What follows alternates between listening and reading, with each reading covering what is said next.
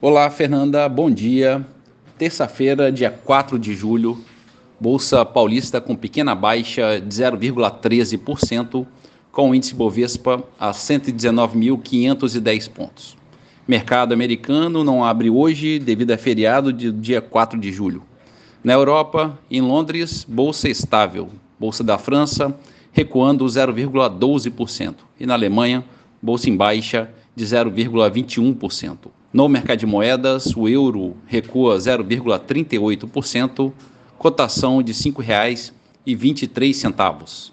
Dólar comercial é negociado a R$ 4,79, em baixa de 0,3%. O petróleo Brent, referência para Petrobras, a 75 dólares e 80 centavos, avançando 1,6%.